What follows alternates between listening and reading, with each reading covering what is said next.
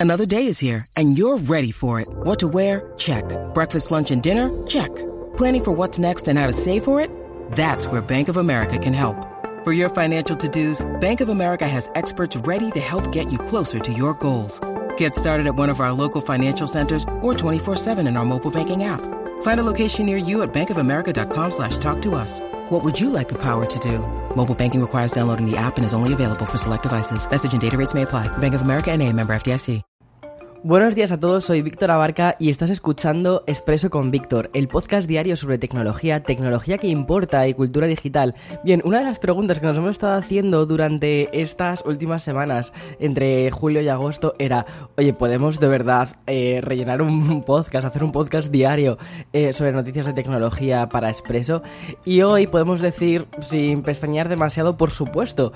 Y es que la respuesta la tenemos en el episodio de hoy, donde se han juntado Microsoft Netflix, Oppo, Jabra, que nos regalan titulares bastante interesantes, sobre todo para, para este mundillo tequi.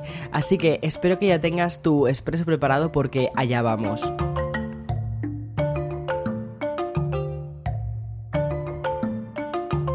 Parece que hace dos días cuando se anunció eh, Apple Music con las nuevas mejoras de sonido de, audio espacial, pero no fue en mayo, ya hace, ya ha llovido un poquito desde entonces, y más si vives en Nueva York, que últimamente estamos teniendo un verano que da un poco, eh, en fin, da un poquito de tristeza, porque mm, hay que celebrar los días soleados, porque estamos teniendo muchísimos más días de sol, pero mm, perdona, me, ciño al guion. Lo que te quería comentar era que tal y como definió la compañía este sonido espacial, este audio espacial, lo que hacía era ofrecer una experiencia de inmersión que se traducía en, y aquí cito textualmente, una reproducción de sonidos prácticamente en cualquier lugar del espacio, creando una experiencia de sonido envolvente. No sé si te acuerdas que cuando salieron los, em, los auriculares, los AirPods Pro, los AirPods Max, y sobre todo con una actualización, creo que fue con iOS 14 eh, o con iOS 13, eh, si escuchabas un vídeo eh, a través del iPhone o del iPad, si cambiabas la orientación del vídeo, ponte por ejemplo que estás viéndolo y mueves la pantallita un poco hacia la izquierda. Lo que hace es que el propio, los propios auriculares adaptan esto porque entienden que has cambiado la pantalla. Eh, bueno, es como que entiende más o menos el punto, la posición en la que están tu iPad o tu iPhone y tus auriculares y adaptan el sonido para que parezca que las fuentes de audio vienen del lugar en el que está tu pantalla. Bueno, una locura. Vale, pues apenas un par de meses después de esta implementación, una de las plataformas de streaming más importantes, Netflix, inicialmente dijo que no, que no estaban muy interesados en esto del audio espacial, que, que bueno, que ya verían que no estaba entre sus prioridades. Pues finalmente han confirmado la llegada de este audio espacial para los usuarios que disfrutan del contenido tanto en iPhone como en iPad. Yo creo que se han debido dar cuenta de los números de la gente que tienen eh, AirPods eh, Pro y que tienen iPad. Se han dicho, oye, si juntamos estas dos cosas y ofrecemos esto, que seguro que es una implementación por algoritmos no demasiado difícil, pues estamos dándoles un plus a nuestros suscriptores. Vale, pues a través de un portavoz de la compañía de Red Hastings, ya sabemos que Netflix irá aplicando el, el ¿cómo se llama oficialmente? Eh, Apple Spatial Audio va a ser un proceso lento y progresivo, pero de esta manera lo que van a hacer los usuarios es que de ambas compañías disfrutarán de la experiencia del cine directamente en los AirPods Pro. Es interesante, o sea, sí que notas una, diferencia, no tan grande como por ejemplo el audio espacial en los eh, aplicado con Dolby Atmos para, para Apple Music, ahí sí que notas como mucha diferencia, pero porque claro, tú piensas que al final eso eh, es es música y es una forma diferente de escuchar la música. Esto es una forma de ver las películas, aunque tiene mucho que ver con el audio, pero ya habitualmente se suele hacer algo similar al 5.1, más o menos, traducido a los auriculares. Eh, bueno, veamos a ver también cómo lo implementa mm, eh, Netflix. Seguro que está bien, seguro que es un plus y seguro que a más de uno le, hace, le parece curioso escuchar este tipo de sonidos espaciales. Bueno, pasamos directamente con una noticia doble relacionada con el próximo Windows 11. Porque sí, el lanzamiento está a la vuelta de la esquina. Desde que se anunció oficialmente, Microsoft no ha parado de ir mm, soltando poquito a poco información respecto a la forma en la que quieren cambiar este nuevo sistema operativo y romper con todo lo que se había hecho en el pasado. Desde esa ya tan comentada interfaz a dos novedades que hemos podido conocer hoy. Empiezo por una noticia mm, agridulce, o mejor dicho, mala noticia. Al menos para los navegadores que compiten con Microsoft Edge. Recuerda, Microsoft Edge es un navegador basado, creo que en Chromium, ¿vale? Que lanzó Microsoft hace unos cuantos años. A mí me gusta, yo es el que utilizo habitualmente eh, cuando estoy con, el Surface, pero también es verdad que utilizo eh, Chrome y también utilizo Firefox. Para mí, uno de mis favoritos es Firefox. Mm, quizás porque es el que llevo utilizando mm, toda mi vida, pero bueno. Bueno, pues mala noticia para todos estos navegadores que compiten, porque según informa The Verge, el próximo Windows 11 complicará a los usuarios el cambio de navegador predeterminado, algo que obviamente ha hecho saltar las alarmas de Opera, Vivaldi o, o Mozilla con Firefox. El futuro sistema operativo ha modificado la forma en la, que, en la que se van a asignar las aplicaciones predeterminadas. Es decir, antes, si tú querías que eh, Chrome fuese tu navegador predeterminado, lo que hacías era un clic en la aplicación y ya directamente configurabas como predeterminado. Bueno, pues ahora tendremos que ir por cada tipo de archivo o enlace para cambiarlo. Si hasta ahora instalabas, por ejemplo, como te decía, Chrome, te saltaba una ventana nada más abrir el Chrome emergente que te decía si querías usar siempre esta opción y convertirla en predeterminada. Pues ahora Microsoft no te va a dejar equivocarte. Si por un descuido no activas esta casilla de mm, utilizar siempre la misma aplicación, el sistema operativo te obligará a ir a configuración, aplicaciones predeterminadas y ahí tendrás que ir a ese fichero para eh, elegir el navegador de, o sea, que deseas. Por una parte bien, porque mm, muchas veces cuando estás utilizando un navegador simplemente por una vez, por lo que sea, eh, luego te estás saliendo constantemente, hola, ¿quieres que utilizarme como navegador predeterminado? Y era un poquito rollo hasta que dabas a la X de salir y decías, no, no te quiero utilizar como predeterminado. Pero también muchas veces estás en un descuido, estás así como en plan rápido y eh, pues esto no va, esto no va a pasar te vas a tener que, si te descuidas, te vas a tener que meter la parte de configuración. Vale, al eliminar Windows 11 esta posibilidad de que retorne la ventana de Always Use This App, la competencia obviamente ha saltado, por ejemplo en Vivaldi. En declaraciones de la propia The Verge, un portavoz del navegador web Freeware ha comentado lo siguiente, dice así, parafraseo, ¿vale? Microsoft tiene un historial de hacer esto y parece que están empeorando progresivamente. Con cada nueva versión de Windows es cada vez más difícil. Entienden que la única forma en la que pueden hacer que las personas usen sus navegadores es bloquearlos. Me imagino que se refiere a bloquear a la competencia. Bueno, veamos a ver qué pasa. Yo me imagino que al final esto, si la gente se termina quejando, pues mm, irán, irán, hacia, o sea, irán hacia atrás. Yo creo que uno de los navegadores más utilizados es Chrome, eh, también obviamente Edge, pero porque es el que viene, como te digo, predeterminado y mucha gente pues directamente pasa de cambiarlos. Pero mm, veamos a ver qué sucede. Al final, yo creo que todas estas compañías, obviamente, intentan mirar hacia sus intereses de, oye, queremos que utilices nuestros productos que hemos creado para ti, pero em, al final también dependen de los usuarios, escuchan a los usuarios. Si los usuarios es algo que no quieren, pues tendrán que ir hacia atrás, ya está. Bueno, menos polémica es la segunda noticia relacionada con Windows 11, que se trata de una de las aplicaciones más queridas y entrañables de Microsoft, pero también probablemente una de las menos utilizadas y cada vez eh, menos en los últimos años. Y si has acertado, me refiero al Paint, que es un clásico que va a vivir en, propia, en, o sea, en una, una nueva actualización en forma de rediseño. El Paint de Windows 11 va a disfrutar de una nueva barra de comandos muy similar a la que ya existe en Windows 10, ya que tomará prestadas la mayoría de las mismas opciones, herramientas que existen en la interfaz de este, mencionado sistema operativo. Habrá mejoras a la hora de seleccionar las fuentes y los pinceles. Y otra novedad que rompe con la tradición, un modo oscuro. Bueno, recuerda que ahora Windows 11 sí que va a tener un modo oscuro tiene bastante buena pinta, veamos a ver también cómo se implementa, si eh, se implementa a nivel de sistemas, si se implementa también las eh, aplicaciones tienen que ir implementándolo poco a poco. Bueno, todavía quedan muchas cosas por ver de Windows 11, como, te dije en su momento cuando se anunció, te iré contando y probablemente más pronto que tarde haga un vídeo sobre aquellas cosas que estoy viendo de Windows 11 que me gustan más, así que eh, estate pendiente de, ese, de ese vídeo si tienes, si usas Windows en tu día a día, porque, bueno, pues porque mm, ahí estará.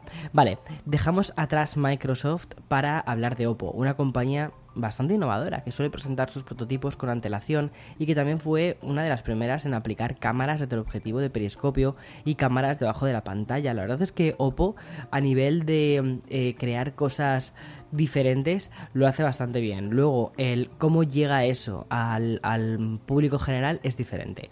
Vale, a través de un evento que hicieron online, Oppo ha presentado su nuevo teleobjetivo, un zoom óptico continuo, que lo que va a permitir es que la lente se mueva a lo largo del rango del zoom, que será un equivalente a un 85-200 milímetros. Un 200 milímetros es una barbaridad, o sea, es que no sé. Bueno, ¿qué quiere decir todo esto? Que no vas a necesitar tirar de zoom digital y que las imágenes van a ser nítidas sin importar la distancia focal. La segunda novedad es un sensor de imagen que agregará subpíxeles blancos de manera extra. Esto, ayudado de la utilización de, la utilización de un diseño de subpíxeles, estoy leyendo esto porque esto yo no lo mm, controlo tantísimo, pero más o menos lo que van a hacer es utilizar un diseño de subpíxeles RGBW, que me imagino que sea de white, y ¿En qué se va a traducir? ¿En qué se va a ver todo esto? En que un 60% de la mejora respecto a la sensibilidad de la luz. Y ya por último, Oppo también anunció un sistema de estabilización de imagen óptica de 5 ejes. Esto sí que es muy interesante, ¿vale? Que utiliza técnicas de cambio de lente y de sensor, además de datos de movimiento del giroscopio del teléfono. Vale, em, por ejemplo, para que te hagas una idea, la cámara con la que yo grabo, la Sony A7 III, esa también tiene un sistema óptico, eh, bueno, perdón, un sistema de estabilización de 5 ejes y lo que hace es que tenga, o sea, que te permite prescindir en muchos casos de un gimbal. Me parece curioso, sobre todo porque ahora mismo estamos viendo una especie de nueva revolución con el tema del el vídeo grabado desde dispositivos móviles, probablemente por TikTok o Reels o lo que sea, pero es como está viendo una época dorada de todo esto. Y me parece muy curioso que compañías como Oppo, que es una compañía de origen eh, chino, pues donde TikTok es gigante, pues diga, vamos a sacar muchos productos relacionados con la cámara y relacionados con esto. Vale, con este mencionado cambio de lente, lo que van a conseguir, como te decía, es una estabilización más progresiva y gradual, bastante más orgánica, como si llevases una especie de gimbal. Por su parte, el cambio del sensor ayudará a que, a que al girar el sensor y los movimientos más nerviosos eh, no pierdan esa estabilidad. También va a mejorar para otra cosa, piénsalo que es para la hora de hacer fotografías, sobre todo en baja luz. Necesitas aumentar el, tiempo de exposición, entonces em, ahí es cuando el sensor se puede mover mucho más. Antes, o como, se hacía muchas veces, era utilizando la información del sensor gran angular o super gran angular, lo que hacías era recoger el movimiento y los, cambios de, em, digamos, de posición del objeto que estás intentando fotografiar y a través de algoritmos igualaban todo para que la imagen pareciese más nítida. Veamos a ver cómo cómo, cómo, terminan resolviendo todo esto. Pero tiene muy buena pinta y lo que parece es que han creado una cámara con un teléfono pegado, lo cual es muy interesante, sobre todo para, para mí, que a mí me encantan estas cosas. Vale, y sigo con novedades, pero antes de contarte la última sobre Jabra, vamos a pasar al sponsor de este podcast. When you need mealtime inspiration, it's worth shopping Kroger, where you'll find over 30,000 mouthwatering choices that excite your inner foodie. And no matter what tasty choice you make, you'll enjoy our everyday low prices, plus extra ways to save, like digital coupons worth over $600 each week. You can also save up to $1 off per gallon at the pump with fuel points. More savings and more inspiring flavors make shopping Kroger worth it every time. Kroger, fresh for everyone. Fuel restrictions apply. Vale, el otro día, por cierto, el otro día, cuando digo el otro día, fue ayer, eh, vi algunos comentarios de gente que se queja de los, de los anuncios, que el podcast tiene dos anuncios. Bueno, el podcast tiene dos anuncios, sobre todo porque el podcast tiene un coste económico a la hora de hacerlo, también tiene un coste de tiempo, y porque el podcast es gratuito. Y siempre he querido que sea un podcast gratuito. Entonces, ¿cómo hago que, eh, o sea, cómo puedo ofrecer un producto diario, comprometerme diariamente con ello, y que además tenga eh, una calidad decente, pues a través de sponsors, porque lo que no quiero es que mi audiencia, que, mi comunidad eh, pague por el contenido. Entonces, bueno, ante ese tipo de comentarios es lo que es lo que digo. Tú cuando ves la tele es gratis, sabes que tiene anuncios, mm, te puedes quejar, puedes patalear, sabes lo que hay. Eh, yo intento tener muchísimos menos anuncios y créeme, al final es, es, necesario. Si no, al final esto es un poco como todo, o sea, esto es yo creo que es comprensible.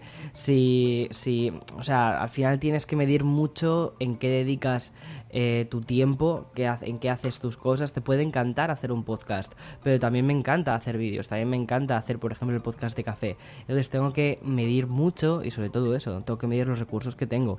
Si el podcast tuviese eh, un beneficio cero, entonces me costaría mucho justificarme a mí mismo, levantarme todos los días prontito para decir, venga Víctor, locuta este, este podcast diariamente y ten este compromiso diario. Pero bueno, en fin, es que eh, me pareció curioso porque leí ya unos cuantos comentarios relacionados con esto y me parece interesante porque digo, joder, parece que, que estamos en el siglo XXI donde yo creo que se entiende que si no pagas el podcast, si, no eres tú quien pagas el podcast, una suscripción eh, mensual o lo que sea, al final alguien tiene que estar pagándole. Quien lo paga son los sponsors, que yo prefiero que sea, que sea así y que no sea mi comunidad. Y que siempre los sponsors, pues al final, como quien dice, em, siempre tengan algo que ver conmigo. Al final son servicios que utilizo, son cosas que utilizo de verdad. Entonces, pues, no sé, eso me parece más, más entrañable. En fin, Perdona, con esto es que justo cuando metí el sponsor, cuando he metido este, este nuevo eh, episodio de, publicitario, me he acordado de las quejas de ayer. Y como sabes que leo todas estas cosas y que, estoy en redes, muchas veces no comento, no puedo responder a todo el mundo, aunque me encantaría, simplemente porque al final el tiempo, el tiempo soy mm, para responder soy yo solo. y, no me da la vida tanto, aunque me encantaría. Pero, pero sí que son cosas que al final, bueno, pues van eh, permeando, porque no soy eh, impermeable, aunque a veces me encantaría, pero no soy. Bueno, sigo con novedades. Jabra, ¿vale? Que es lo que te estaba diciendo antes. Ha presentado sus nuevos auriculares inalámbricos, que se llaman los en para leer esto, en Handset Plus. Bueno, puede que no representen una revolución tecnológica grande, pero sí que vienen con una función social, que va a ser que eh, bueno, va a ser ayudar a las personas con pérdida de audición leve o moderada. Aquellos que no necesitan, por ejemplo, un sonotone todo el día, dispone, que dispongan de estos auriculares que están a medio camino entre los audífonos más clásicos y los auriculares de gama alta.